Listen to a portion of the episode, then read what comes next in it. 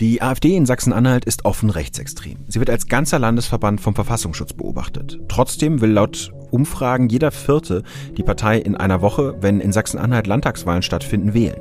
So viele wie vor fünf Jahren, als die AfD in der Flüchtlingskrise Stimmung machte. In Sachsen ist die AfD laut einer Umfrage sogar die stärkste Partei. Woran liegt das? Darüber spreche ich heute mit dem Ostbeauftragten der Bundesregierung. Er erkennt in Ostdeutschland eine Neigung zu rechtsextremen Parteien, die stärker ausgeprägt ist als im Westen. Wir blicken im Podcast für Deutschland heute darauf, warum die AfD zum Beispiel eben in Sachsen-Anhalt so stark ist. Welche strukturellen Gründe gibt es dafür? Ist es Protest oder Enttäuschung über die Regierenden? Darüber kann mir hoffentlich der Soziologe Eberhard Holtmann von der Universität Halle etwas erzählen. Mein Kollege Reinhard Bingener, Landeskorrespondent für Niedersachsen und Sachsen-Anhalt, nimmt uns mit in den Landtagswahlkampf und zieht Bilanz über die Kenia-Koalition, die fünf Jahre in Sachsen-Anhalt regiert hat und die vor allem verband, dass sie die AfD verhindern wollte. Ich bin Timo Steppert, Politikredakteur bei der FAZ und Host beim Podcast für Deutschland. Heute ist Freitag, der 28. Mai 2021. Schön, dass Sie mit dabei sind.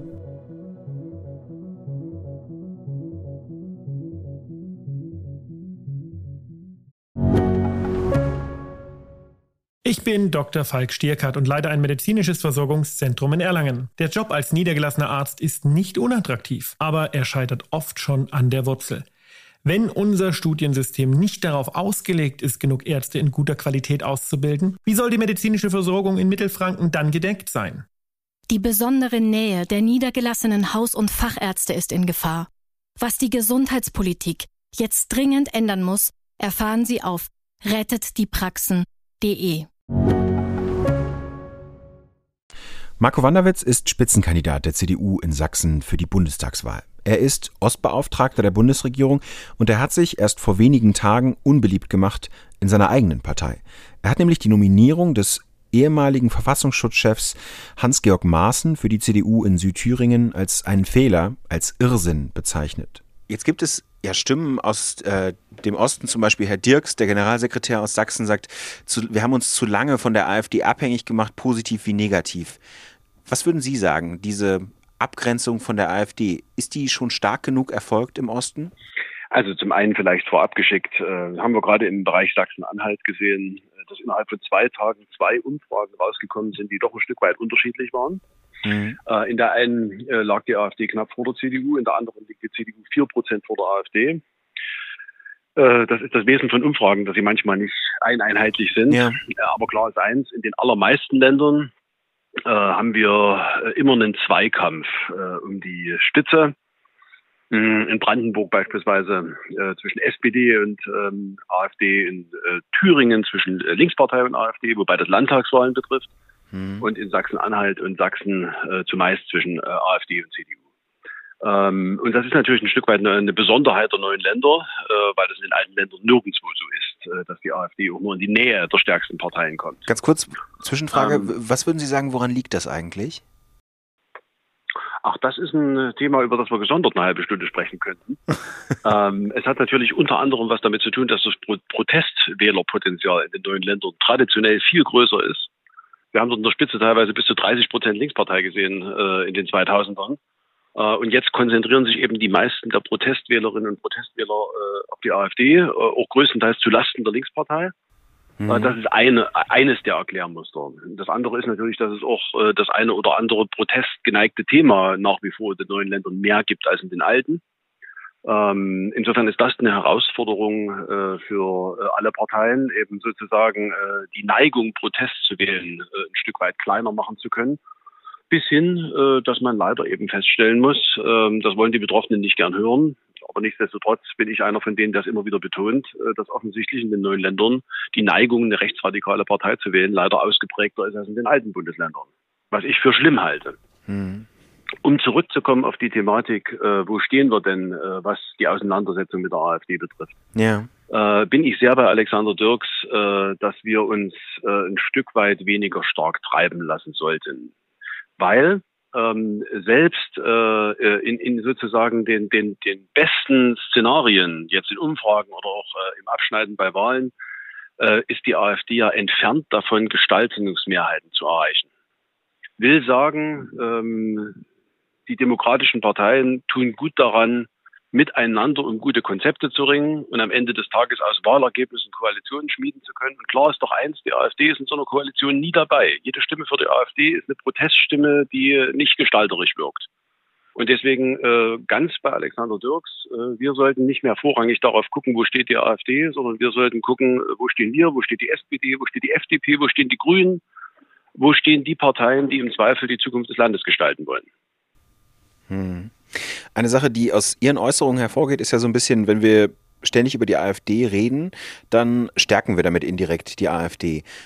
Vor dem Hintergrund, ähm, wie bewerten Sie, dass jemand, ähm, wie Hans, also Sie haben sich ja schon auch dazu geäußert, wie Hans-Georg Maaßen, ähm, der ja durchaus über die Themen der AfD redet und gewisse Sympathien in der Vergangenheit gezeigt hat, das haben Sie als, als Irrsinn bezeichnet, dass er äh, zum, zum Kandidaten für, den, für die Bundestagswahl in Südthüringen aufgestellt wurde.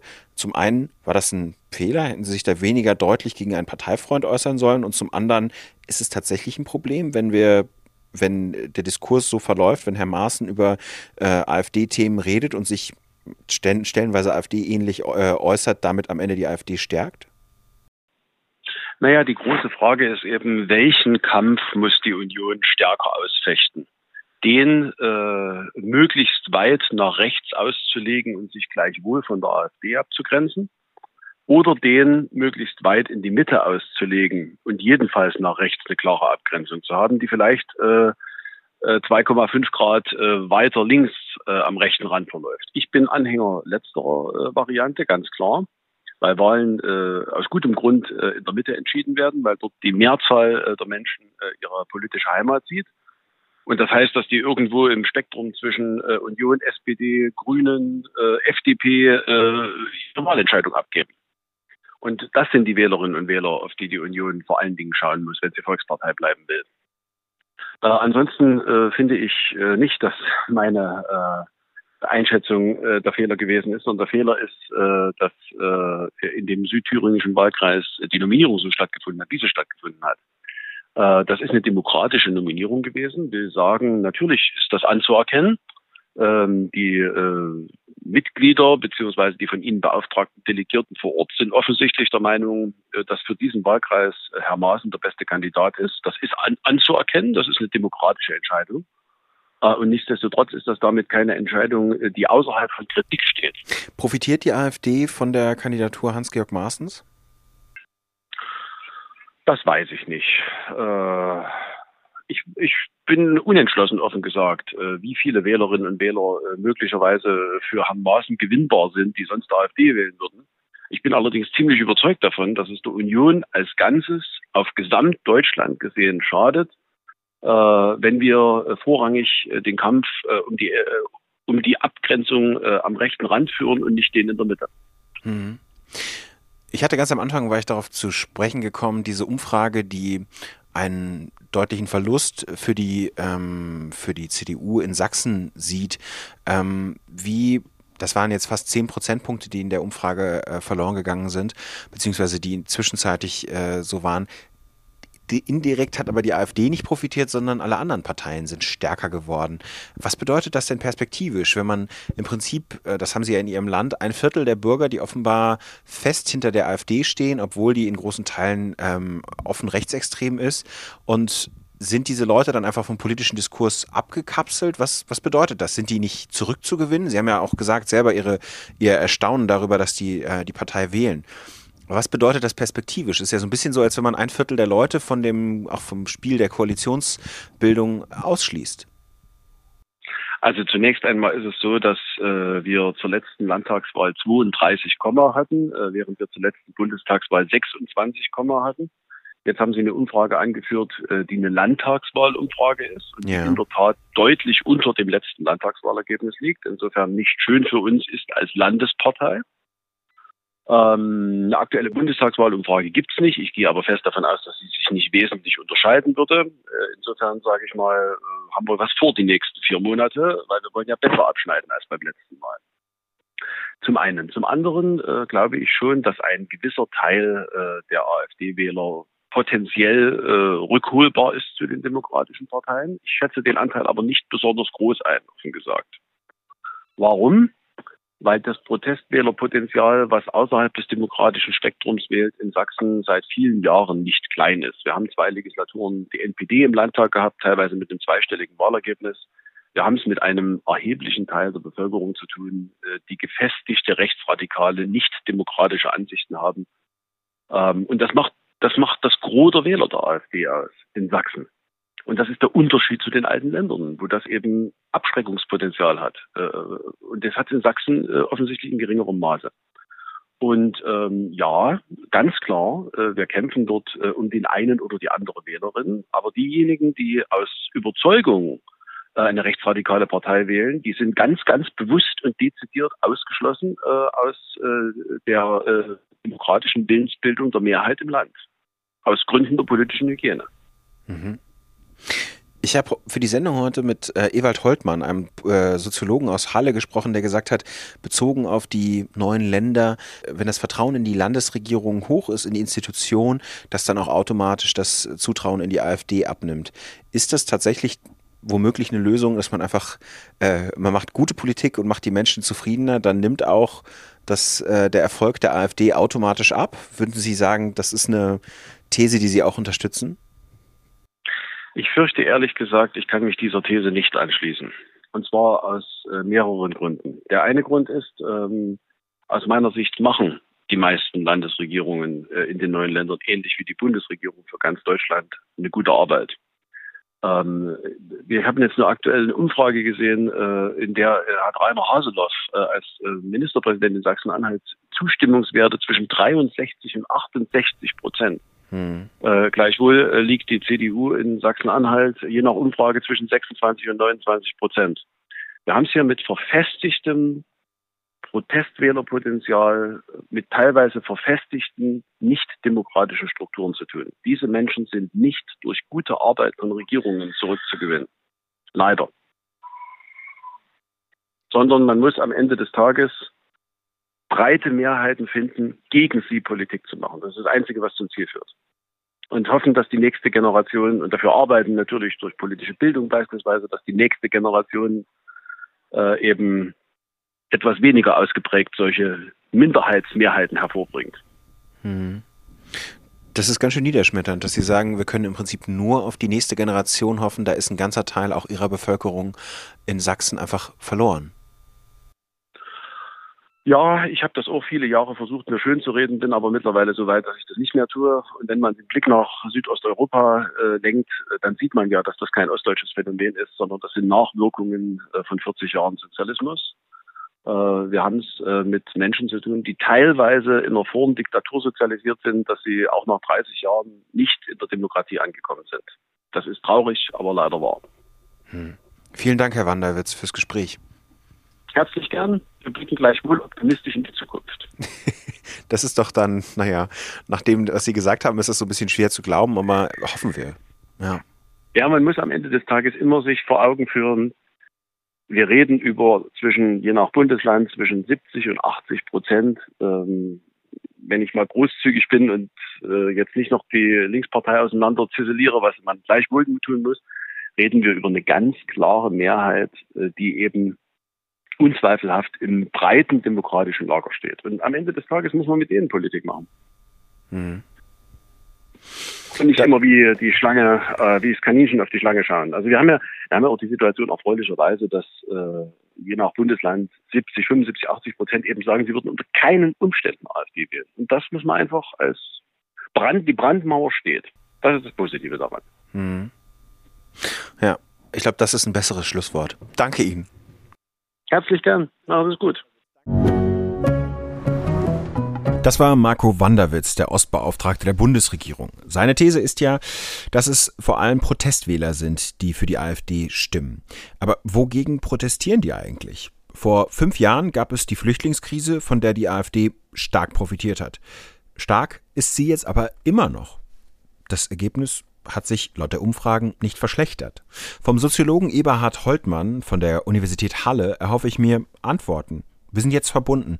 Was meinen Sie, Herr Holtmann? Aus welchen Gründen ist die AfD immer noch so stark in Sachsen-Anhalt? Ich denke, da kommen einerseits strukturelle Gründe, andererseits aber auch situative Gründe zusammen, die die Schwankungen, die signifikanten Schwankungen in der Sympathiekurve nicht nur übrigens für die AfD, sondern auch für alle anderen Parteien erklären können. Ich will Ihnen das an vergleichbaren Zahlen deutlich machen. Wir haben im Sachsen-Anhalt-Monitor im August und September vergangenen Jahres ein vergleichsweise großes Institutionenvertrauen ähm, der Bevölkerung in Sachsen-Anhalt messen können. Beispielsweise war das Vertrauen in die Landesregierung so hoch wie nie, seitdem wir in 2007 beginnend äh, diese Vertrauenskurve gemessen haben. Und das, hat, das ist ja gut. Ja, und das hat ganz eindeutig etwas mit der Einschätzung des Krisenmanagements in der Pandemie zu tun gehabt. Mhm. Das hat sich, das hat sich übrigens auch dann seinerzeit in entsprechenden günstigen Umfragedaten für äh, CDU, Linke, Bündnis, Grüne und auch die FDP äh, niedergeschlagen. Die, die CDU lag seinerzeit, wenn man mal die äh, Unentschlossenen ähm, und diejenigen, die gesagt haben, wir werden nicht wählen gehen, herausrechnet, dann lag die CDU seinerzeit bei, bei etwa 30 Prozent, die Linke bei knapp 19 Prozent und die, die AfD aber eben bei etwa 12 Prozent. Das heißt, im Spätherbst letzten Jahres ähm, hatte die AfD gerade mal daran gemessen äh, etwa die Hälfte ihrer Wählerschaft von 2016 noch hinter sich. Also das ist meines Erachtens ein Hinweis darauf, dass es wesentlich auch situative Gründe sind, die das Auf und Ab der Sympathiekurven innerhalb der Wählerschaft ähm, erklären können. Und ähm, diese Erklärung greift eben auch für die Zeit vor allen Dingen messbar seit März, April diesen Jahres, wo die Regierungszufriedenheit rapide dann wieder nach unten gegangen ist. Jetzt würde ich gerne noch mal einen Schritt zurückgehen, was nämlich die AfD betrifft. Wenn diese Unzufriedenheit da ist, wie sie eben mit ähm, dem Management der Krise, wie Sie das beschrieben haben, das ist ja auch in ähm, anderen Ländern, anderen meistern westdeutschen Bundesländern genauso stark vertreten. Auch da fragen sich die Leute, warum werde ich, also ne, besonders vor ähm, einigen Monaten, also vor zwei, drei Monaten, warum werde ich nicht schneller geimpft? Warum geht das alles nicht schneller? Warum gibt es nicht genug Impfstoff? Und die Konsequenz, die man dann aber in Sachsen-Anhalt zum Beispiel zieht, die dann Wähler dort ziehen, ist, ich entscheide mich weil ich unzufrieden bin, nicht etwa für die FDP oder die Linkspartei als Oppositionsparteien im Landtag, mhm. sondern ich entscheide mich für die AfD. In Rheinland-Pfalz haben wir doch gesehen, da war die AfD, glaube ich, bei 12 Prozent in den Umfragen vor der Landtagswahl und schnitt am Ende mit 9 Prozent ja, ab. Das war Mitte März zu einer Zeit, wo ja, die Unzufriedenheit ja, wirklich groß war mit dem Krisenmanagement. Da hat sie nicht profitiert. Das war ein westdeutsches Land, wo ähm, sie nicht davon äh, daraus Erfolg ziehen konnte. Ja, in Baden-Württemberg war es ähnlich, da gebe ich Ihnen recht. Es gibt in, äh, in, in Westdeutschland eben auch vergleichbar immer noch einen, sagen wir mal, einen Grundbestand an traditionellen Parteibindungen an die sogenannten etablierten Parteien, der in Ostdeutschland von Anfang an seit der Wiedervereinigung so sich gar nicht erst hat mhm. aufbauen können. Das ist sicherlich ein Faktor.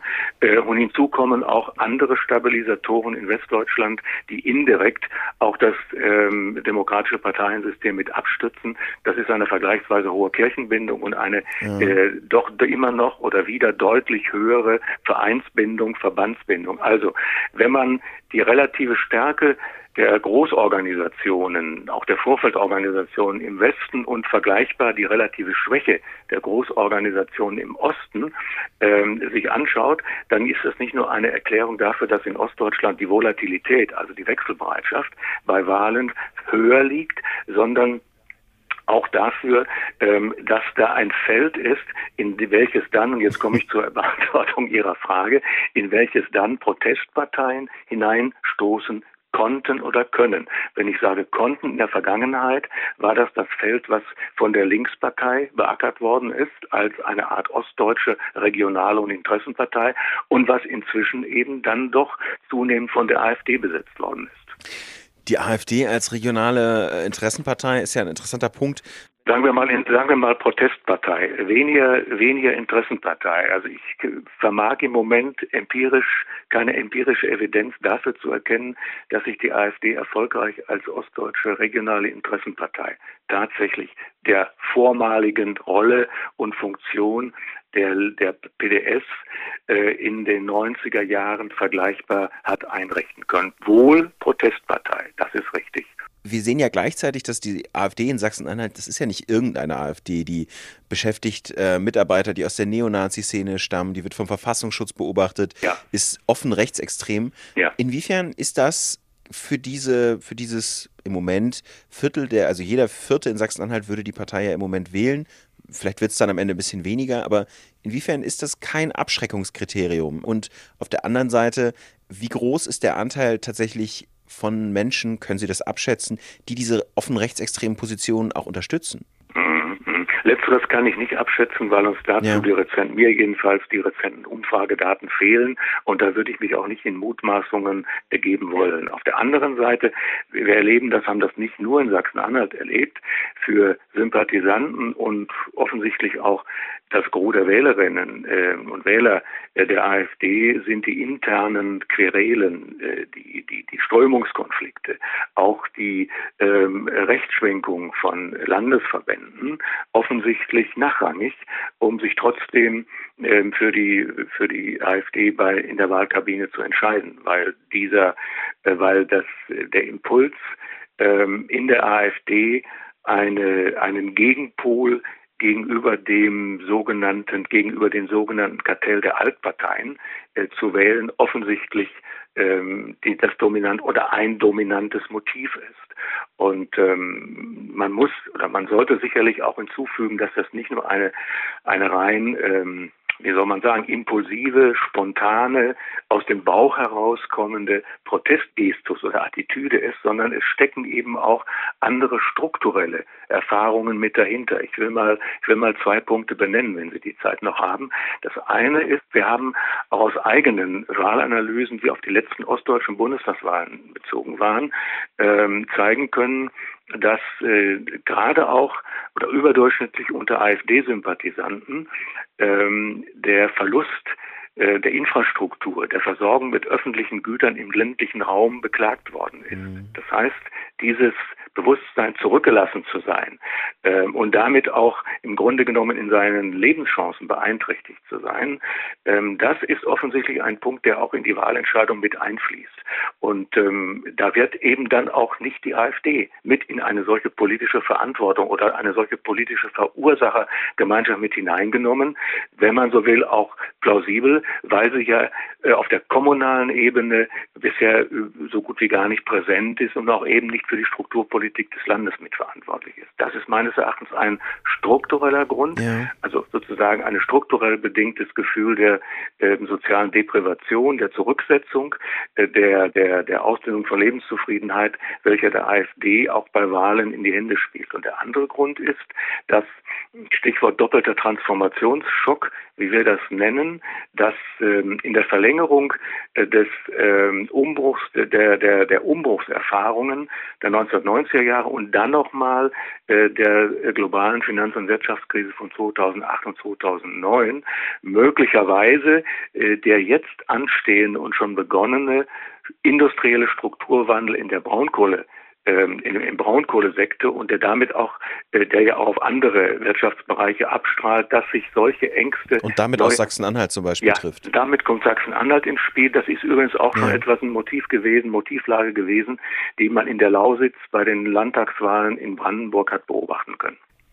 Ich denke auch, äh, mich zu erinnern, dass es in Sachsen zum Teil ähnlich war. Also ähm, das ist ein das ist ein zweiter struktureller Faktor, der psychologische Wirkung entfaltet und der im Grunde genommen dann auch ähm, die AfD begünstigen kann, die ja nun bekanntermaßen ähm, diesen ökologischen, die, die die Sinnhaftigkeit des ökologischen Strukturwandels generell in Frage stellt und auch ähm, die sagen wir mal jetzt die Regelungen für die Diesel für die Dieselfahrzeuge generell ähm, äh, generell für unsinnig erklärt hat und so weiter. Ne?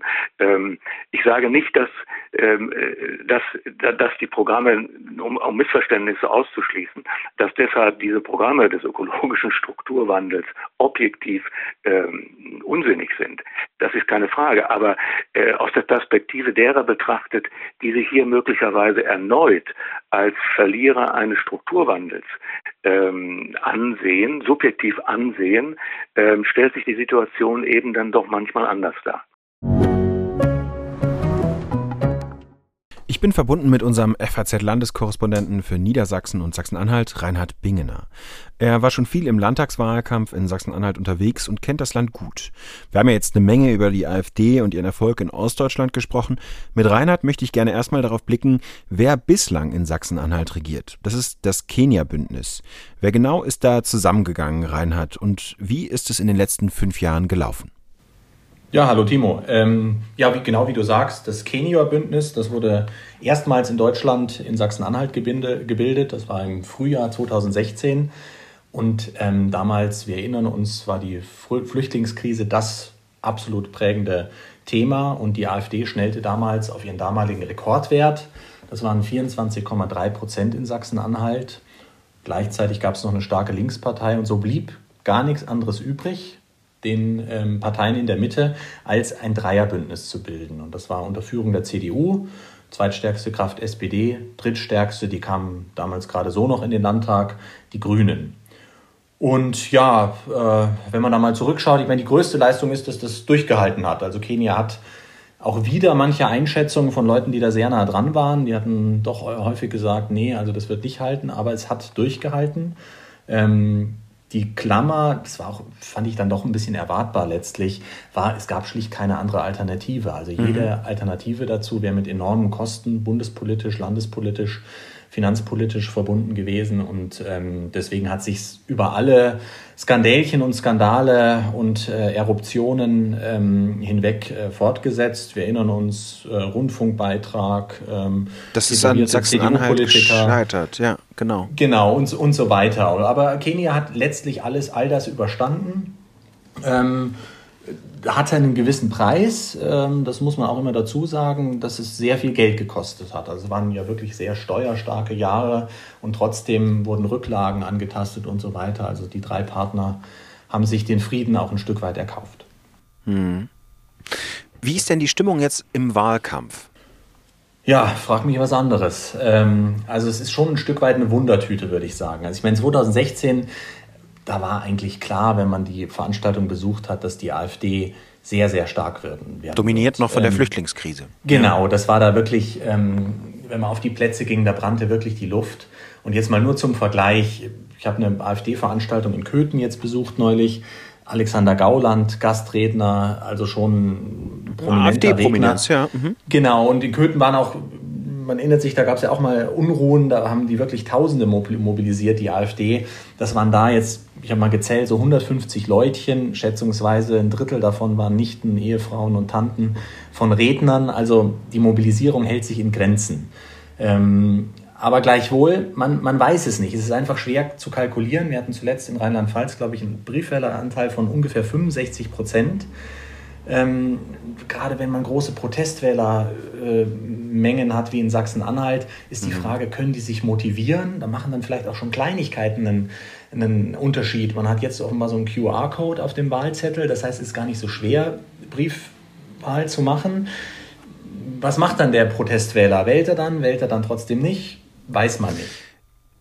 Das heißt aber auch, wir haben ja vor fünf Jahren in Sachsen-Anhalt auch gesehen, dass das Ergebnis, ähnlich wie in Mecklenburg-Vorpommern, von den Umfragen noch gar nicht abgebildet wurde. Da war ja sogar ein Plus, ich weiß gar nicht mehr, wie viele mhm. es genau waren, aber neun, zehn Prozent, die teilweise über den Umfragewerten lagen. Das klingt jetzt bei dir raus, hältst du aber eher für unwahrscheinlich, dass die AfD noch zu schwach abgebildet wird in den Umfragen. Ja, wir hatten jetzt eine Umfrage, allerdings äh, das Institut war INSA, da waren die knapp vor der CDU mit 26 Prozent. Die, die renommierteren Institute, Infratest und Forschungsgruppe, sahen sie jetzt doch deutlich wieder die CDU ähm, vorne. Vom Gefühl her würde ich sagen, es ist anders als beim letzten Mal und die AfD hat kein wirklich mobilisierendes Thema, zumal sie ja wirklich auch in den letzten fünf Jahren ja eine gewaltige Serie von, von Zerwürfnissen und Fehleinschätzungen hingelegt haben, äh, auch gerade was Corona betraf. Ähm, man kann halt, ich meine, gleichzeitig ist offenkundig, es gibt eine Schwäche der CDU auf Bundesebene. Bundestrends ja. schlagen traditionell in Sachsen-Anhalt besonders stark durch. Das erklärt, glaube ich, auch die Stärke der, der FDP und die Schwäche der Linkspartei im Moment. Ähm, ja, aber ich, ich gehe auf, also wenn ich wetten müsste, würde ich, würde ich nicht drauf wetten, also würde ich dagegen wetten, dass die AfD stärker wird als die CDU. Aber wie gesagt, ja. schwer zu kalkulieren. Fürs Ergebnis der CDU, welche Rolle spielt Rainer Haseloff, der Landesvater, der jetzt schon seit einigen Jahren regiert und der so wie ich das jetzt gesehen habe, relativ großes Vertrauen im Land äh, hat. Kann er dazu führen, dass sich das Ergebnis der CDU nochmal, wie wir es in Sachsen bei Michael Kretschmer gesehen haben, verbessert? Mhm. Also auf dem Papier spricht zunächst einmal einiges dafür. Wenn man sich die Daten ansieht, Haseloff hat jetzt, glaube ich, eine Bekanntheit von 93 Prozent im, ähm, im Land. Die Spitzenkandidaten aller anderen Parteien kommen auf 30 Prozent, 34 Prozent, 28 Prozent, ah, okay. also wirklich meilenweit dahinter. Man kann eigentlich sagen, Rainer Haseloff ist der einzige bekannte Landespolitiker in Sachsen-Anhalt. Das ist natürlich ein gewaltiges Pfund und genau deshalb ist er auch so unumstritten. Deswegen ist er überhaupt Spitzenkandidat, muss man sagen. Ich meine, er ist 67 Jahre alt, der Generationswechsel ist ausgeblieben ähm, und er hat sich auch nur so stark halten können innerhalb der Partei, weil er diese Bekanntheit hat und alle hoffen, dass sich dieser Spitzenkandidat-Effekt wie bei Kretschmer, wie bei Wojtke, wie bei Ramelow 2019 auch in Sachsen-Anhalt wieder einstellt. Das heißt, zum Abschluss vielleicht noch ganz kurz, was ist die realistische, ähm, äh, was ist das realistische Bündnis nach der Landtagswahl? Ist es ein weiter so für die Koalition aus CDU, SPD und Grünen? Ähm, also meine Prognose ist, dass wir mit dem, mit dem Wahlergebnis noch ein Stück in Richtung niederländische Verhältnisse kommen in Deutschland. Und vielleicht bildet Sachsen-Anhalt da auch schon was ab, was auch längerfristig in anderen Bundesländern noch stärker zum Tragen kommt. Also wir werden so Parteien haben, die spielen, wenn es gut läuft, so in der oberen 20er Liga und dann einfach eine große Zahl von Parteien, so ja. zwischen 5 und 15 Prozent. Das heißt, es gibt Bündnisse mit drei Koalitionspartnern, vielleicht auch mit vier Koalitionspartnern. Stand jetzt reicht es für Fortsetzung Kenia, ähm, das ist sicherlich eine, eine Option. Ähm, wenn die FDP, wofür vieles spricht, in den Landtag kommt, könnte es auch sein, dass es zu einer sogenannten Deutschlandkoalition reicht. Mhm. Das heißt CDU, SPD, FDP. Ob es Haseloff will, weiß man nicht, aber die Partei, die CDU, äh, hat massives Interesse, die Grünen gegen die FDP auszutauschen. Also ich glaube, da ähm, ähm, diese Deutschlandkoalition ist eine Option, wenn es ganz schlecht läuft und die FDP kommt rein, könnte es auch sein, dass alle vier zusammenarbeiten müssen. Der Name ist dann Zimbabwe. Nebenbei bemerkt werden wir uns vielleicht auch daran gewöhnen müssen. Okay, dann wissen wir das auch noch. Am Sonntag gibt es von Reinhard Bingener mehr zu dieser Fahnenkunde, zu den verschiedenen Bündnissen, die da eben möglich sind und welchen Fahnen das genauer entspricht, in der Frankfurter Allgemeinen Sonntagszeitung. Danke, Reinhard, fürs Gespräch und ähm, ja, bis dahin. Gerne. Gruß nach Frankfurt. Tschüss. Mir hängt die Aussage von Marco Wanderwitz, dass die meisten AfD-Wähler nicht rückholbar sind, aus seiner Sicht ziemlich nach. Das heißt auch, dass 20 bis 25 Prozent der Wähler in Ostdeutschland sich nicht mehr an demokratischen Prozessen beteiligen können oder wollen. Dass es aber zugleich die Brandmauer gibt, von der Wanderwitz gesprochen hat, dass die große Mehrheit der CDU-Wähler entschieden gegen ein Bündnis mit der AfD ist, das stimmt doch zumindest ein bisschen hoffnungsvoll. Die offen rechtsextreme AfD ist weit von einer Regierungsbildung entfernt. Das sollten wir bei aller Sorge nicht vergessen. Das war's für heute im Podcast für Deutschland. Abonnieren Sie uns gerne, egal wo, Spotify, Apple Podcast. Geben Sie uns eine Bewertung. Wir freuen uns aber auch über eine Nachricht per Mail, Kritik oder Lob an podcast.faz.de. Tschüss, schönes Wochenende.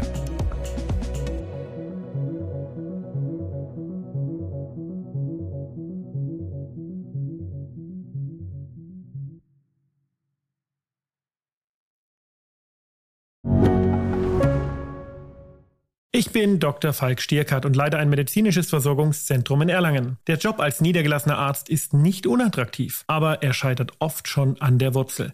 Wenn unser Studiensystem nicht darauf ausgelegt ist, genug Ärzte in guter Qualität auszubilden, wie soll die medizinische Versorgung in Mittelfranken dann gedeckt sein? Die besondere Nähe der niedergelassenen Haus- und Fachärzte ist in Gefahr. Was die Gesundheitspolitik jetzt dringend ändern muss, erfahren Sie auf rettetdiepraxen.de. you